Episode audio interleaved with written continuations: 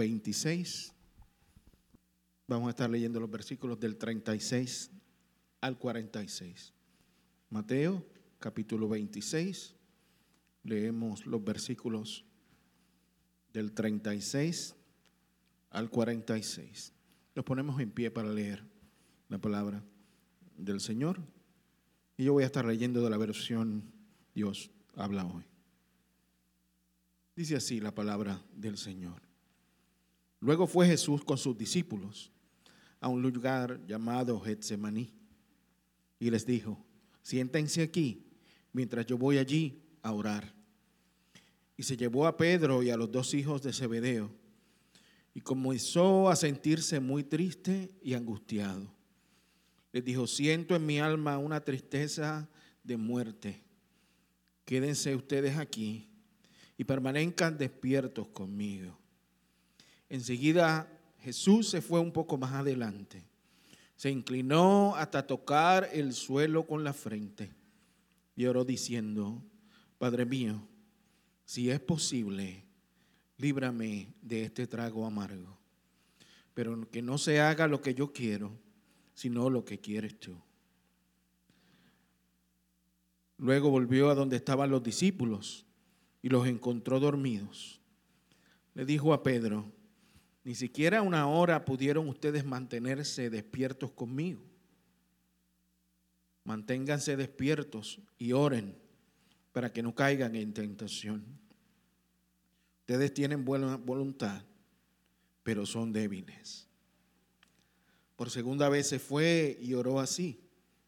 Padre mío, si no es posible evitar que yo sufra esta prueba, hágase tu voluntad. Cuando volvió, encontró otra vez dormidos a los discípulos, porque sus ojos se les cerraban de sueño. Los dejó y se fue a orar por tercera vez, repitiendo las mismas palabras. Entonces regresó a donde estaban los discípulos y les dijo, siguen ustedes durmiendo y descansando.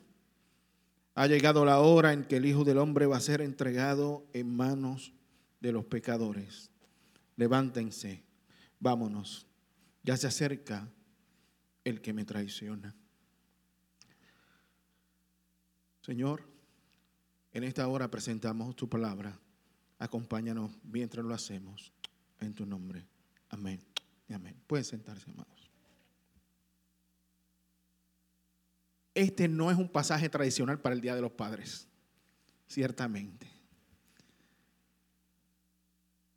Pero es un pasaje que contiene una riqueza enorme sobre la relación entre Dios y Jesús como Padre e Hijo. Y escogí este en particular porque si usted lee en todos los evangelios, este pasaje es diferente. Marcos lo describe de una manera, Lucas de otra, y ahorita lo vamos a ver más adelante. Pero es importante notar que algo extraordinario estaba pasando aquí. Siempre vemos, Jesús, siempre hablamos de que Jesús era hijo de Dios, pero que también era humano. Y este pasaje es uno de los que más ilustra eso. En muy pocas ocasiones en la Biblia, Jesús demuestra sus emociones con mucha fuerza. Lo demostró cuando viró las mesas en el templo, cuando lloró en la muerte de Lázaro y en este pasaje. ¿A qué padre le gusta ver sufrir a su hijo? Yo creo que a ninguno. Y es precisamente lo que estaba sucediendo aquí. Jesús estaba diciendo, Dios, tú eres mi Dios, pero también eres mi papá. Y mira el dolor tan grande por el que estoy pasando. En el Evangelio de Mateo, Mateo es más específico que los otros dos. Lucas solamente dice, y repitió Jesús las mismas palabras. Padre mío, si es posible, libra de mí de este trago amargo, pero no se haga lo que yo quiero, sino lo que quieres tú. La segunda vez oró diciendo, aquí en Mateo, Padre mío, si no es posible evitar que yo sufra esta prueba, hágase tu voluntad. Y entonces dice que uno oró una tercera vez repitiendo lo mismo. En Marcos y Lucas solamente aparece que lo hizo en dos ocasiones. Jesús estaba preocupado, estaba angustiado. Mire, el monte de Getsemaní, ese monte donde ellos se fueron a orar, se fueron por una razón. Ellos pensaron que no los iban a ir a buscar tan rápido. Así que, porque el monte de Getsemaní era un monte donde se cultivaban aceitunas. Así que no era tan fácil llegar hasta donde ellos estaban. Pero la expresión y lo que está detrás de esto es interesante. ¿De qué tamaño son las aceitunas? Yo creo que si ponemos nuestras manos así, más o menos ahí, nos cabe una aceituna. ¿De qué tamaño son los frascos de aceite de oliva? Son grandes. ¿Cuántas aceitunas hay que apretar para llenar ese frasco? Lo que Jesús está diciendo, Dios, me siento como una aceituna. Y tú la aprietas y la aprietas para sacarle algo y hay que volver a apretarla. Y hay que volver a apretarla hasta que allá no quede nada. Y así me estoy sintiendo. Jesús estaba preocupado, no solamente por sí mismo, pero también por los suyos, que no se daban cuenta de parece de cómo él se sentía. Así que ellos permanecían distraídos, dormidos, cansados. A veces es un, eso es casi un lujo que nosotros como padres no nos podemos dar, de quedarnos dormidos ante la vida de nuestros hijos. Porque más allá del cansancio, del sueño y de las distracciones, cualquiera que éstas puedan ser, sea ahora los partidos del Mundial, o los juegos de la NFL o de la NBA o de las ligas mayores de béisbol, no importa cuál sea nuestro programa de televisión favorito o nuestra actividad preferida después del trabajo, siempre va a haber un momento en que ese momento sagrado en que nosotros nos sentamos, en que dice, ah, por fin voy a descansar, me voy a sentar aquí tranquilo. Puede ser que llegue uno de nuestros hijos o nuestras hijas a decir, papá, jefecito, viejo, padre, necesito ayuda. Y eso es precisamente lo que estaba pasando aquí. Jesús está diciendo el pasaje, dice que sentía que se moría. Y es que como cuando nosotros decimos, me siento muerto del hambre, estoy muerto de cansado. Es decir, no puedo más. Ese fue este momento para Jesús. Ahora, Marcos y Lucas usan dos expresiones que no aparecen en Mateo. Marcos dice, Abba Padre. Abba Padre. Abba Padre es un gesto de cariño dentro de la cultura del pueblo de Israel. Y era como decirle, papi, papito, ayúdame. Y en Lucas 22, versículo 44, en medio del sufrimiento, dice que Jesús oraba aún más intensamente y el sudor le caía a la tierra como gotas de sangre. Déjeme decirle algo, eso no ocurrió simplemente porque Jesús era el Hijo de Dios no tenía que ver nada con su parte divina. Era un asunto puramente eh, del cuerpo. No fue un milagro. Cualquiera de nosotros, en un momento de angustia fuerte, tremenda, podemos llegar a sudar sangre. Y no solamente sangre, pero también a través de las lágrimas. es una condición médica que se desarrolla cuando el cuerpo está en un estrés tremendo, sea de sufrimiento, de miedo, de susto, puede reaccionar de esta manera.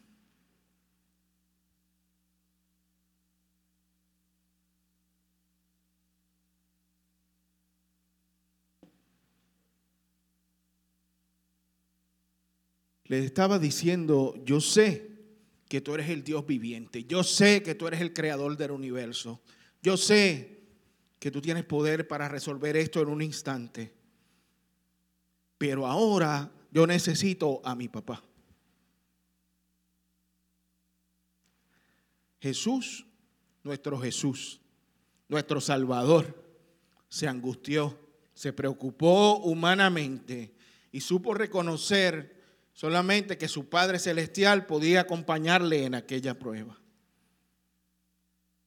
Miren, papás, nosotros tenemos un reto grande y es que el mayor ejemplo de amor y de relación con un hijo o con una hija viene directamente de Dios mismo. Sabiendo que su hijo dijo, y tal vez sin entender completamente Jesús de qué se trataba, dijo, necesito enviarte. Y él dijo, sí, yo voy. Pero en este momento en que se acercaba su entrega, donde se acercaba casi sus horas finales, yo pienso y regreso a la oración de Jesús. ¿Qué podía haber estado pasando además por su mente? Precisamente eso. Te dije que sí, pero tú dijiste que ibas a estar conmigo. Y ya está a punto de cumplirse esto. Y mi lado humano está extremadamente preocupado y nervioso. Yo te necesito, papá. Listen carefully, those who were accompanying Jesus fell asleep. His friends, his cuates, his panas were sleeping. Be careful. Who do you trust your dreams, your life, your prayer concerns, and even your life concerns? There will be times that you will think, my friends and I, we know better than anyone else. And when the difficult time comes, who's there? Who is awake? Who is still standing by you? Then we remember my dad once told me if dad were here, yeah, if I can only speak to my dad right now, he will know what to do. I know we're not perfect fathers. I'm not saying that. But what I'm saying is that there are lessons, positive lessons that we receive, that we heard or that we were told ourselves that that did this or that, and we received great help at a time of need. What happened is we don't want you to repeat our mistakes, but we need you to know that we're there if you need us as your fathers. Hijos e hijas, si hemos cometido errores, le pedimos perdón. Si los hemos lastimado, les pedimos perdón. Si les hemos causado problemas, les pedimos perdón. Y que sepan que cuando llegue el momento donde sientan que van a sudar sangre y que nadie les cuida la espalda, nosotros vamos a estar ahí. Necesitamos orar con nuestros hijos e hijas. Necesitamos escribir nuevos capítulos, nuevas, nuevas historias juntos. Padres, pero eso viene con el mismo compromiso de nuestra parte, de que no podemos ser de una manera en la iglesia y otra en casa, de una manera en público y otra en privado. Necesitamos ser los que acompañan a sus hijos en una noche como la del Getsemaní. Que en ese momento, más que ningún otro, sepan que estamos con ellos y con ellas y no simplemente porque podemos y queremos y queremos ser generosos, pero porque ellos nos necesitan. Y ellos nos necesitan y estamos dispuestos a hacerlo porque Dios mismo estuvo dispuesto a hacerlo por su Hijo. Y Dios no espera menos de nosotros. Familia que nos escuchan, Dios espera mucho de nosotros. Y no importa el rol que nosotros llevemos en la familia, sabemos que con su ayuda y nosotros estando dispuestos y dar lo mejor de nosotros en todos esos momentos, en cada circunstancia, para que nuestros muchachos y muchachas sepan que estamos ahí y que sus vidas pueden cambiar y que las nuestras como padres también pueden cambiar. Juan 10, 18 dice, nadie me quita la vida, sino que la doy libremente. Tengo el derecho de darla y recibirla de nuevo. Eso es lo que ordenó mi Padre. Y a nosotros nos ha ordenado Dios, que nos ha dicho como Padre, como hijos, como familia, no nos deja de decir eso mismo. Vivan en amor, en paz, en armonía. Vivan como si ya estuviera físicamente con ustedes, porque espiritualmente ya lo estoy. Vivan de tal manera que no se duerman esperando unos por otros, como algunos en el Hexemaní. Vivan pendientes unos de otros, como yo estoy pendiente de ustedes que nosotros podamos decirle a Dios todos los días, en confianza, con todo amor, Abba, Padre, tú eres mi papá, tú eres mi papito, tú eres en quien está mi esperanza y mi fuerza. Momentos después de estos pasajes que leemos y dependiendo del evangelio en que leamos, sabemos que llega la turba y llegan a llevarse a Jesús. Y ahí entonces los discípulos se despertaron, reaccionaron, se movieron. Y ya era un poco tarde para ellos reaccionar. Pero lo importante aquí es que sepamos que Dios Padre todavía estaba con Jesús, aún en medio de aquella situación. Va a haber momentos en que nuestros hijos van a tener situaciones y que aunque nosotros deseemos estar allí, no vamos a poder. No vamos a estar porque no va a estar en nuestras manos eh, darles la solución que ellos necesitan en ese momento. Y en ese momento entonces nos toca tornarnos como Jesús, al Padre de Padres. Y decir, Señor, Abba Padre, aquí está mi hijo, aquí está mi hija, aquí está mi vida de familia, porque no tengo a más a quien recurrir. Aquí estoy. Vamos ahora.